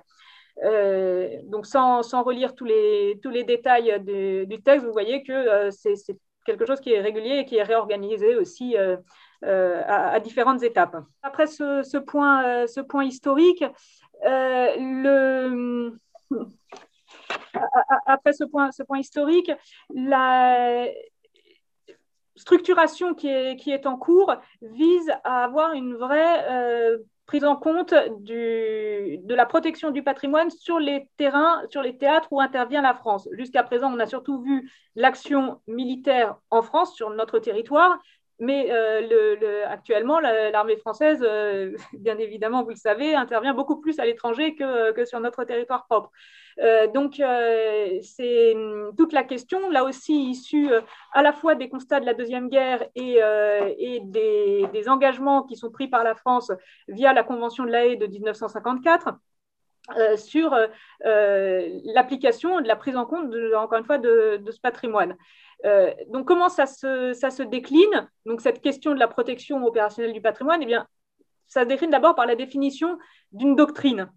Euh, et, l'on va voir que les états-majors sont, euh, sont, dessus et ils travaillent, puisque est paru il n'y a pas si longtemps un premier mémento sur la protection des biens culturels, donc là, on est sur quelque chose qui est encore assez, euh, euh, euh, je dirais, généraliste. C'est un cadre, c'est un cadre juridique quasiment, enfin du moins qui rappelle tous les engagements juridiques, qui, met quelques exemples, qui rappelle aussi toute l'importance de la prise en compte du patrimoine, mais qui convient maintenant de, décliner pour une mise en application concrète pour, nos unités. et cette mise en application, euh, eh bien, c'est ce sur quoi nous travaillons avec, euh, le capitaine Lebert, euh, cette, mise en œuvre dans les opérations. Et, nous l'avons mis en œuvre de, deux, de deux manières différentes. pour ma part, j'étais d'abord dans le cadre des, vous le voyez ici, des actions civilo-militaires, c'est le, pilier à gauche, euh, qui regroupe en réalité euh, toutes les opérations qui sont menées par des militaires sur un théâtre d'opération euh, au bénéfice des, populations et en relation avec aussi les autorités civiles. il ne s'agit pas, dans le cadre de nos opérations, d'intervenir uniquement dans un, contexte franco-français. On intervient toujours euh, sur un territoire avec l'accord des autorités locales euh, euh, et, bien évidemment, ben, le, but, c'est de rester aussi en bonne relation avec, la population. et donc, il y a des services qui sont dédiés à, cela. Donc, très vite, dans, cette réflexion menée par, la DELPAD de comment intégrer le patrimoine dans les opérations, euh, il s'est avéré euh, que ce contexte des actions civiles ou militaires était certainement le plus pertinent, puisque euh, occupé par des, mm, par des militaires qui, qui, sont déjà en relation avec la population sur différents, sur différents sujets.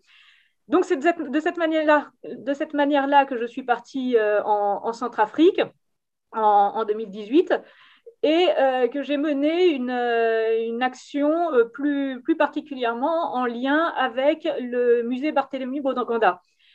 c'est un musée ethnographique essentiellement qui, qui, a beaucoup souffert des, des, troubles qui ont eu lieu dans la capitale centrafricaine en 2012 euh, et euh, qui, a été mis en caisse euh, et, et, sauvegardé un peu, un, peu rapidement parce que, parce que la situation sécuritaire le, nécessitait. Et, bien, et, bien, six ans plus tard, vous pouvez juger de l'état des, des, caisses sur, sur cette photo. elle n'avait pas pu être réouverte parce que manque, manque de moyens, manque de confiance des équipes aussi, parce que dans un pays extrêmement troublé dans lequel on n'a pas de moyens, c'est un peu délicat aussi de, prendre cette responsabilité, de rouvrir des caisses que potentiellement on va devoir refaire euh, euh, dans, les, dans les quelques mois qui, suivent. Euh, et puis pour les mettre où? Enfin, pour mettre pour, pour, faire quoi concrètement des objets quand on n'a pas de vitrine, quand on n'a pas de, de, de, matériel de stockage? Donc, toutes ces problématiques-là étaient, étaient, vraiment très présentes. Donc, comme, comme ma, ma, mission était au sein d'une opération qui est une opération non pas d'intervention euh, euh, opérationnelle forte, mais plus de, présence sur un pays en cours de stabilisation, euh, il a été possible justement de, mener une action avec le, pays justement pour accompagner le musée Boganda dans la réouverture de ses caisses, participant ainsi au, au, processus de paix en offrant la possibilité pour les Centrafricains de se euh, réapproprier, de revoir leur propre patrimoine avec toute la diversité euh, des populations et des ethnies euh, qu'ils représentent. Je terminerai sur ce sujet sur un, sur un point, sur le fait que le rôle de l'armée n'est bien sûr pas de, de, reconstruire ou de remettre parfaitement en, en, place tout le patrimoine, mais simplement de pouvoir euh, avoir un regard et, euh, un regard, euh, je l'espère, éclairé par le, le, rôle des conservateurs formés, avoir un regard sur les situations vraiment de toute première urgence quand personne ne peut aller sur, les, sur les zones. Et euh, finalement, sur, euh, sur cette mission dans laquelle j'ai pu accompagner les premiers pas de la renaissance du musée en leur procurant les moyens, en les mettant en relation avec leurs leur propres services pour la réalisation de mobilier et la, mise en place de protocoles pour pouvoir ressortir les, les objets des, des, caisses, eh bien, pour moi, la, la, plus grande victoire à mon niveau n'est pas tant la future réouverture des caisses, mais le fait que euh, l'amorce a été donnée pour que les services euh, de l'État centrafricain euh, reprennent conscience de leur propre patrimoine et bénéficient aussi du soutien de l'ambassade de France qui a mené une opération avec le ministère de la Culture français pour, pour reprendre la suite en fait de ce dossier et le mener, je l'espère, jusqu'à jusqu'à son terme. Donc on voit bien que pour moi, le but, euh, enfin, pour la monnaie française, n'est pas euh, d'atteindre le, bout, mais au moins euh, d'éviter d'éviter que, ça s'empire et que ça puisse, et surtout remettre dans de bonnes conditions aux services qui sont, qui sont dédiés à ce, type de sujet. je vous laisse découvrir l'expérience du, capitaine Lebert, qui est très complémentaire de, la mienne. Et puis, n'hésitez pas si vous avez des questions. Très bien. Alors, on, l'a vu, je reviens sur la, diapositive précédente. Les, actions civilo-militaires pour les conservateurs militaires, aujourd'hui, c'est un des, un chevals de bataille. Ce qui est intéressant dans ce genre de mission, c'est qu'on va pouvoir euh, euh, on va pouvoir avoir une action qui est ciblée sur un projet spécifique pendant euh, environ quatre mois. Donc là, on est vraiment sur quelque chose qui est qui est ciblé, qui est localisé dans l'espace et dans le temps, et euh, on va pouvoir le, préparer, le conduire sur place, et on va pouvoir le suivre euh, à, la, suite de, cette mission. À côté de ces actions qui sont, ciblées, euh, qui sont précises et qui, mettent en œuvre beaucoup de, relations avec les, autorités locales, pour ma part, moi, j'ai pu mener une mission qui est plutôt du conseil au commandement. Donc, quand on parle du conseil au commandement, euh, on parle de beaucoup de choses à la fois. Pour ma part, je me suis rendu au Mali euh, en, 2019 euh, pour voir comment les armées mettaient de manière concrète en œuvre les, recommandations et les obligations françaises inhérentes aux conventions de la haie de 1954 et du second protocole. De, de 99. Euh, il est très intéressant toujours de, constater que euh, signer une convention internationale et prendre des engagements, euh, c'est toujours très différent de les mettre en application et de savoir comment concrètement on les met en application avec les moyens dont on dispose. Là, c'est ce qu'on ce qu'on remarque dans la, mise en œuvre, l'adoption d'une doctrine militaire française euh, sur ces questions, c'est qu'actuellement, cette doctrine, elle est euh, essentiellement juridique et il appartient à des professionnels, tels que des conservateurs militaires, de pouvoir décliner ces engagements juridiques en actions concrètes. Quand on parle d'action concrète, de protection du patrimoine, on parle un petit peu de tout et de rien. C'est quoi protéger le patrimoine pour un militaire? Et là, nous, on a pu constater que euh, ces actions, elles sont multiples. Euh, elles sont inhérentes à son implication au sein d'un état-major ou d'un état-major tactique, d'un centre opérationnel. Euh, elles sont aussi différentes selon le temps des opérations, puisque lorsqu'on est sur une entrée, une entrée de théâtre, qu'on a des troupes qui vont délivrer Tombouctou au Mali, qu'on peut être dans des situations plutôt de stabilisation ou alors on est sur des phases de reconstruction. On a un continuum, on a un continuum d'opérations dans lesquelles sont engagés des militaires et les actions vont être différentes. Donc ça, c'est ce qui fait la, richesse des, actions sur la protection du, patrimoine euh, en opération par des militaires. Alors d'une part, on a, on a du conseil au commandement, c'est-à-dire qu'il faut pouvoir éclairer nos chefs euh, pour savoir quels sont les engagements euh, précis contractés par la France. Euh, nul n'est censé ignorer la loi, mais quand on l'explique, c'est plus simple. conseiller son chef, c'est le conseiller au bon moment. C'est-à-dire que, pour ma part, c'était savoir en une phrase, en cinq minutes le soir, quand, on briefe le, le, commandant sur les opérations du lendemain, inclure cette partie patrimoniale qu'il doit avoir en compte, puisqu'aujourd'hui, euh, une erreur en ce qui concerne la prise en compte du patrimoine ou ne pas le prendre en compte peut être considérée comme un crime de guerre. Donc on est quand même sur des responsabilités qui sont très fortes, qui incombent à nos chefs militaires, et il convient à nous, conservateurs, de pouvoir les éclairer sur ces questions-là. Quand on parle de protection du patrimoine, on parle aussi de savoir, mais de quoi parle-t-on? C'est quoi le patrimoine? Là, on revient toujours sur cette question qui est quel est le patrimoine protégé dans notre zone d'opération? Quelle est la liste? Est-ce qu'il nous revient à nous, militaires, de créer cette liste? Peut-être pas. D'une part, parce que nous n'intervenons pas et nous n'avons pas l'autorité pour définir ce qu'est le patrimoine malien. Par contre, le ministère de la Culture malien, lui, sait quel est son patrimoine. Et c'est à lui de le diffuser. Et c'est là où notre action est intéressante, puisqu'elle se fait en liaison avec les autorités locales qui font remonter leur liste du patrimoine protégé par la réglementation nationale et ou internationale, je pense par exemple au patrimoine mondial euh, de l'UNESCO, il nous appartient à nous de vérifier que ce patrimoine est, euh, bien inscrit par exemple sur nos cartes d'état-major euh, au, bon, endroit.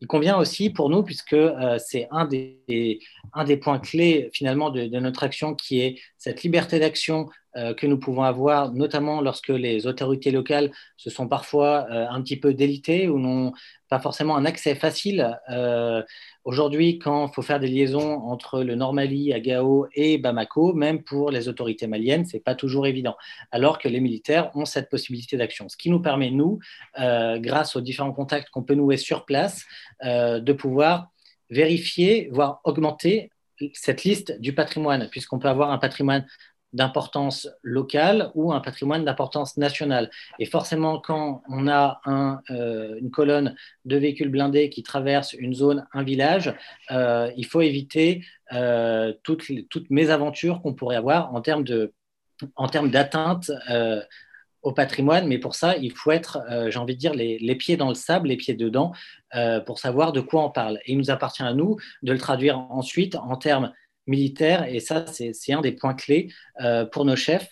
Euh, et ce qui, ce qui, fait que l'action des conservateurs militaires est vraiment, euh, est vraiment intéressante, puisqu'on a cette double culture et militaire et patrimoniale, j'ai envie de dire. C'est-à-dire qu'on va pouvoir parler avec nos chefs euh, militaires, nos commandants euh, en termes militaires, en termes d'effets à obtenir, en termes d'ordre d'opération. Euh, et de la même manière, quand on rencontre un conservateur sur le terrain, un conservateur civil, malien ou centrafricain ou autre, on va pouvoir lui parler en termes de patrimoine, de conservation du patrimoine, c'est plutôt ce qui l'intéresse, alors que le, langage militaire, euh, il est un petit peu abscon pour qui n'est pas dans le, dans le milieu. Donc, on arrive à faire cette liaison avec cette double casquette et ces doubles ces doubles cultures. C'est exactement ce que vous présentez, euh, Ariane, euh, dans cette, finalement ce centenaire d'action militaire pour la protection du patrimoine. C'est qu'on a toujours eu soit des militaires formés à la conservation du patrimoine au sein d'états-majors euh, militaires, du ministère de la Guerre ou du ministère de la Défense, euh, ou alors on a eu également euh, au sein du ministère des Beaux-Arts ou du ministère de la Culture des militaires intégrés. Donc on a besoin de cette double culture quand on parle de protection du, patrimoine en opération. Notre action, elle, elle, a visé nos, chefs militaires, mais elle vise également à, à, parler de patrimoine, à faire découvrir euh, ce qu'est le patrimoine et euh, quelle est sa valeur et comment on le respecte aussi à nos soldats. Euh, c'est aussi le, cœur aujourd'hui de nos travaux de formation, je pourrais vous, vous préciser.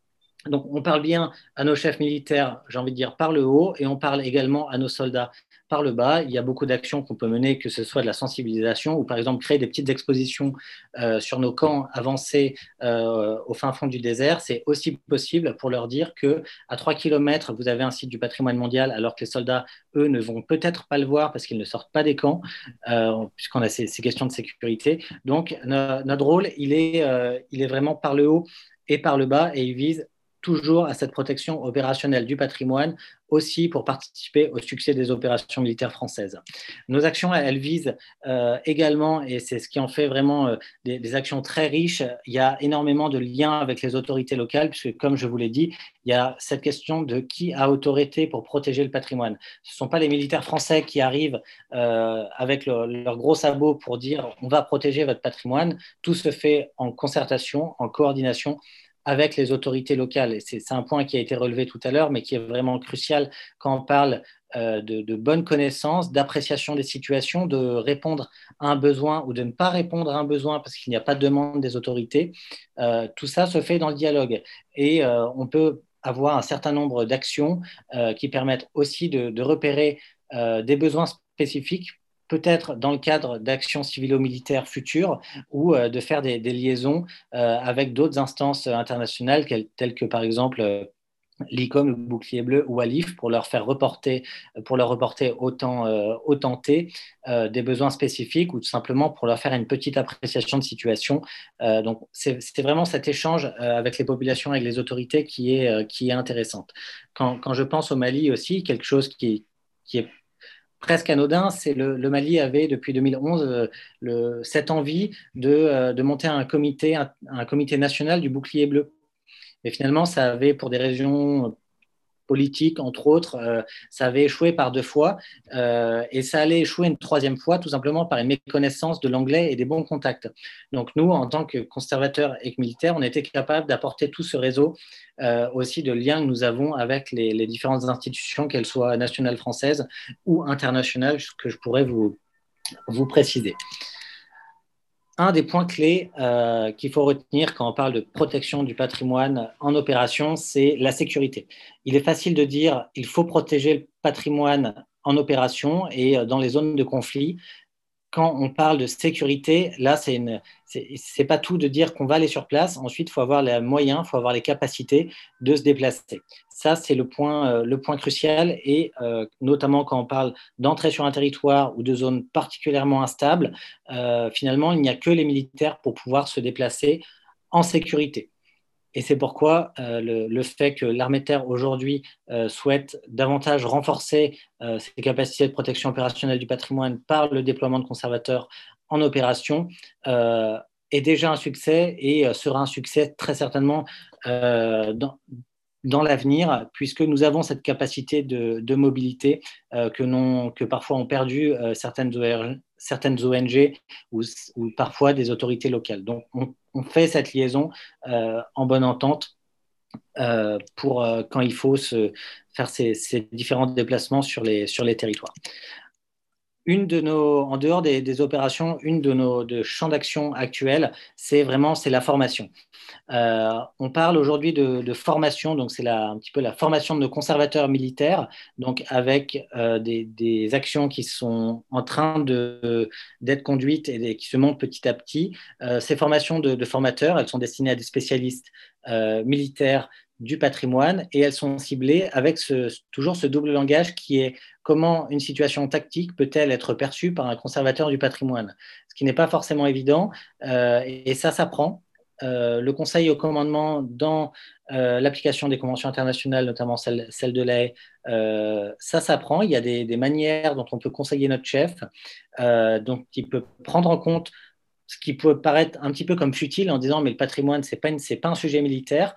Euh, nous on, l'a prouvé euh, depuis 100 ans en France euh, et on le prouve encore aujourd'hui que ce sujet de protection du patrimoine est aussi un sujet militaire et qu'il doit être considéré comme tel. Il doit être considéré puisque nous avons ces engagements, mais il doit être considéré aussi en dehors d'une imposition légale, il doit être considéré comme une chance et une force pour euh, concourir au succès de nos opérations. Ça, c'est une des choses qui se développe actuellement. Ici, vous avez euh, en vue euh, une formation qui été conduite par l'armée britannique auquel nous étions associés en, en, 2019.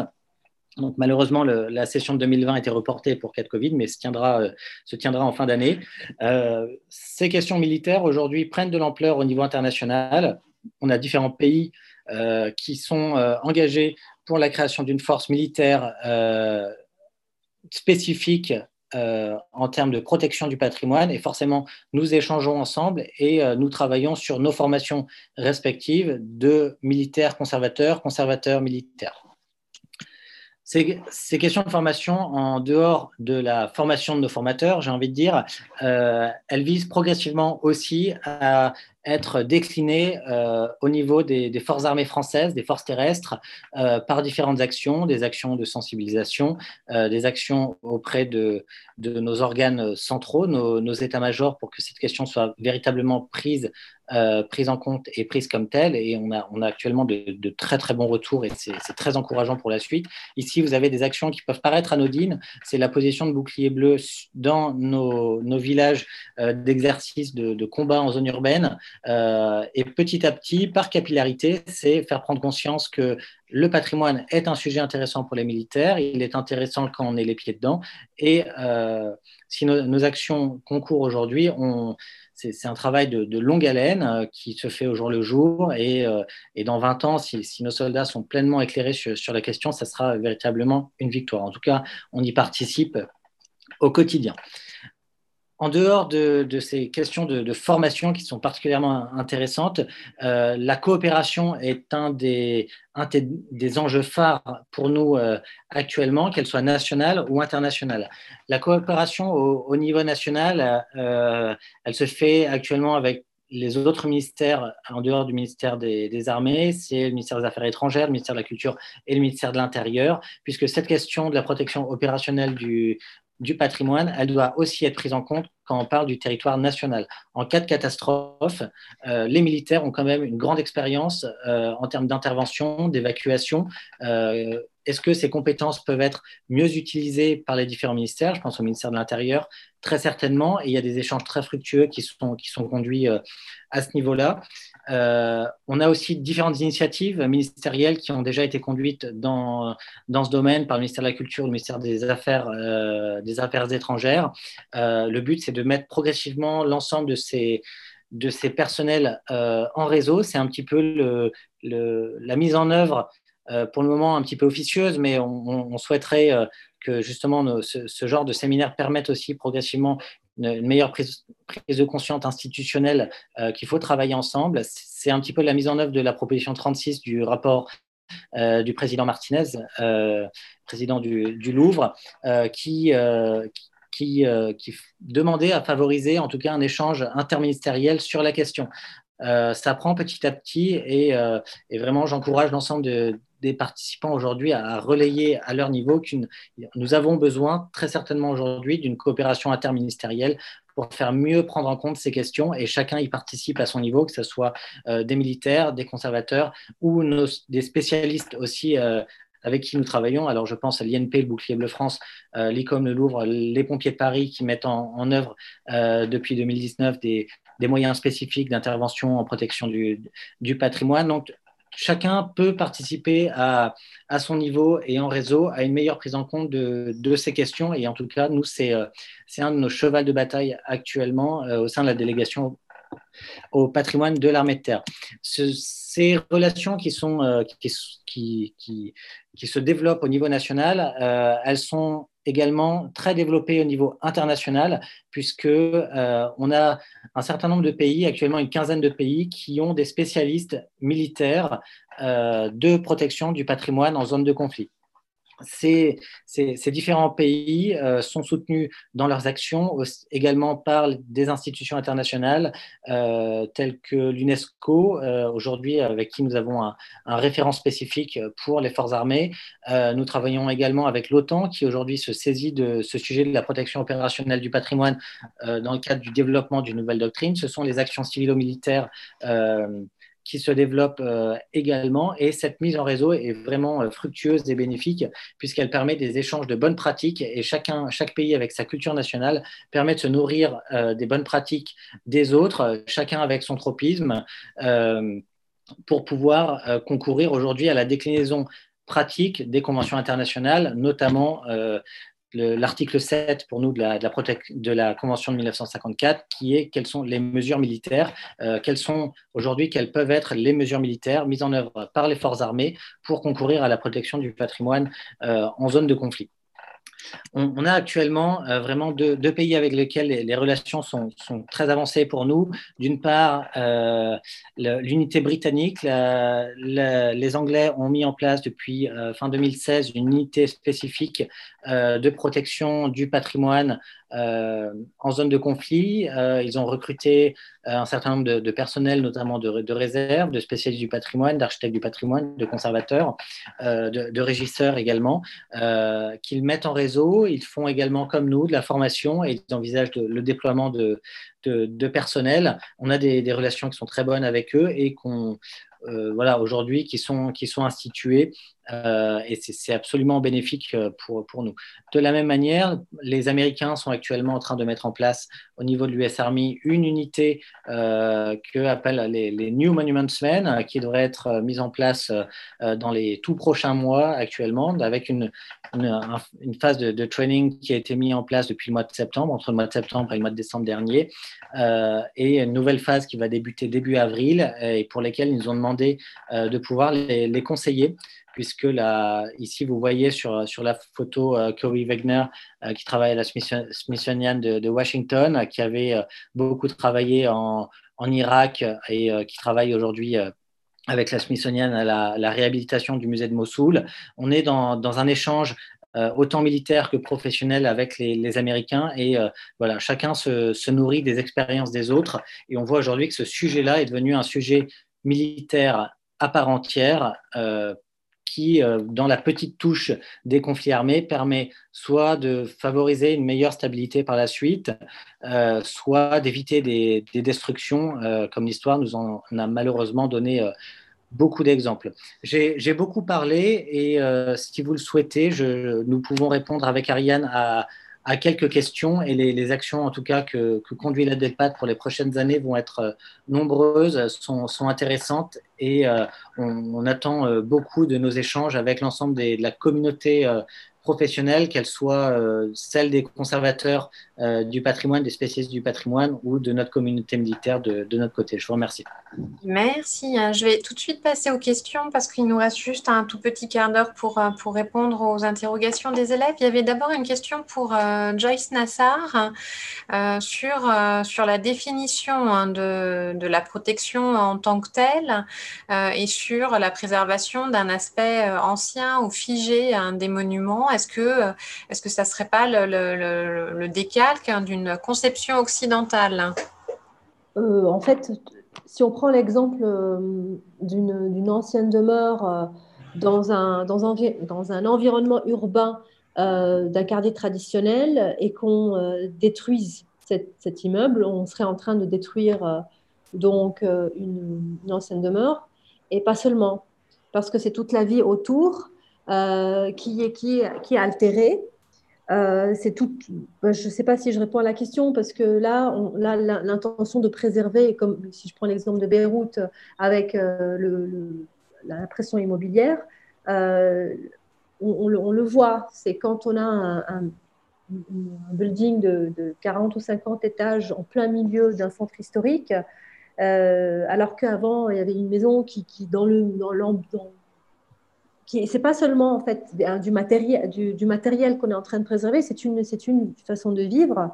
Euh, en Orient et surtout comme Beyrouth, les gens vivent à l'extérieur. Il y a beaucoup de, d'interaction entre les, entre les voisins et le fait d'avoir euh, euh, le fait de préserver de vouloir préserver ce, côté figé des monuments en fait permet de préserver aussi une, façon de vivre et on avait une question sur euh, le, rôle des, de nos collègues de l'armée de terre. Est-ce que vous intervenez également ou est-ce que vous pouvez vous saisir également des questions de trafic illégal? Y avoir une veille hein, sur les pillages ou la structuration du marché de l'art euh, illégal? Alors, quand, on parle de, trafic euh, d'œuvres d'art, pour nous, c'est un petit peu le, le, bout du tunnel quand on parle de protection du patrimoine en opération. Et cette question-là, euh, on a vu historiquement qu'elle est, est toujours très importante parce qu'il y a le trafic et derrière, il y a toujours les questions de restitution qui arrivent. Euh, quand on parle de trafic, nous, forcément, ce sont des questions qu'on prend en compte, euh, notamment quand on parle euh, de, liaison, notamment avec la, police militaire, la, gendarmerie prévotale qui est déployée avec les forces françaises sur les, différentes zones d'opération. Donc, ça, nous permet, nous, de les sensibiliser à ces, ces questions-là et de, on travaille à des à, des formations spécifiques pour la gendarmerie prévotale. Et on, en parle également euh, pour de la sensibilisation auprès de nos troupes en disant voilà, attention à ce que vous pouvez acheter, le trafic existe. Euh, on peut avoir du trafic, je dirais par méconnaissance, on peut avoir du trafic euh, par pleine connaissance. En tout cas, nous, on, participe pour l'éviter euh, l'éviter absolument. Euh, et on se nourrit des différents échanges qu'on a, euh, je pense notamment avec Interpol, qui peut nous, indiquer également dans nos zones d'opération quelle, quelle est la typologie des, objets qui font le, le plus l'objet de, trafic pour qu'on ait une attention particulière lors de fouilles, par exemple, d'habitation sur des objets qui pourraient trouver et de faire remonter immédiatement ce, genre d'informations qui participent euh, pleinement euh, au financement du terrorisme. Et euh, donc, participer à la lutte contre le trafic, c'est aussi participer à la résolution des conflits. Et donc, chacun, voilà, chacun à son niveau contribue, de, contribue à, cette lutte et à la protection du patrimoine plus généralement. On a une deuxième question qui, qui vous est adressée concernant, en fait, au-delà de, des démarches de, prévention et de sensibilisation, est-ce que les forces françaises peuvent être également missionnées pour protéger hein, une zone considérée comme euh, patrimoniale? Ce sera une, partie de, une partie de réponse. Euh, en fait, dans le directement missionné, euh, moi, de, de, tête comme ça, je, ne connais pas d'exemple où l'armée aurait été envoyée, je dirais, hors, hors événement plus global pour une mission spécifiquement patrimoniale. Par contre, euh, que dans une opération déjà existante, euh, il y ait un, détachement qui, ait une mission sur... Euh, voilà, ça, c'est peut-être le cas. je ne sais pas si, Timothée aura un exemple, mais par contre, voilà, envoyer vraiment spécifiquement ex nihilo pour ça, non. Alors, il y a forcément des, missions où on est envoyé spécifiquement pour, protéger du patrimoine la question revient d'abord aux autorités euh, locales et ou nationales pour demander une intervention spécifique sur tel site. Ça, c'est très important. Ce n'est pas le commandement qui va se saisir d'une évacuation de musée, euh, par exemple. Cependant, euh, si on prend, par exemple, en, si on prend en exemple la libération de, de Tombouctou, forcément, Tombouctou, euh, tout le monde a en tête les, différentes mosquées euh, etc., euh, dans le centre de Tombouctou.